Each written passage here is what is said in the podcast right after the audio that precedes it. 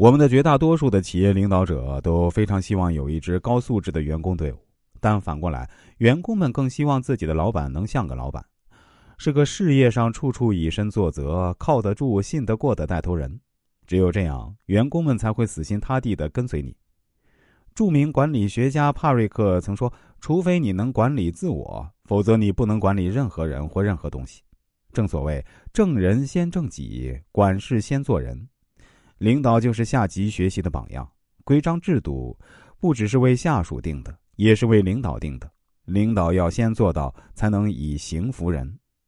作为一名领导啊，第一原则就是要以身作则，看看你做了什么，而不是说了什么。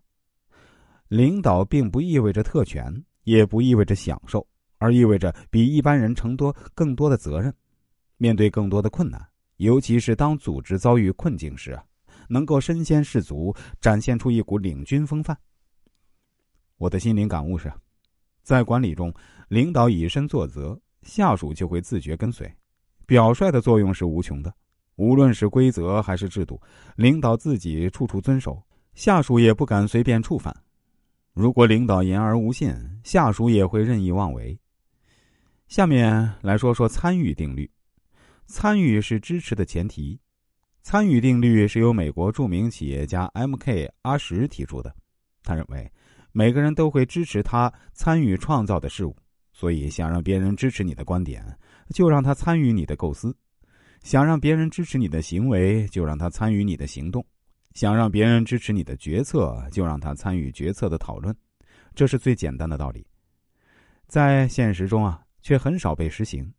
现今的企业大多还是少数几个高层做主，无论是制定企业的发展方向，还是员工的待遇福利，只要高层开个会讨论一下这件事儿，就算定了，就开始在企业上下推行，这样就容易出现一些矛盾。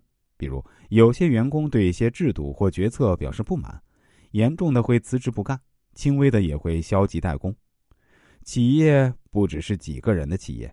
它的发展关系到这企业工作的每个人的生活和命运，它是大家的企业，所以企业的每一位员工都应该有发言权和参与权，让每个员工都参与到企业决策的制定中去，会让整个企业上下一心，气氛融洽，战无不胜。美国阿肯萨斯大学教授莫利瑞伯特做过一个实验。这个实验是在美国的一个物流公司总部及其分支机构中进行的，其中有百分之八十一的人完成了调查内容。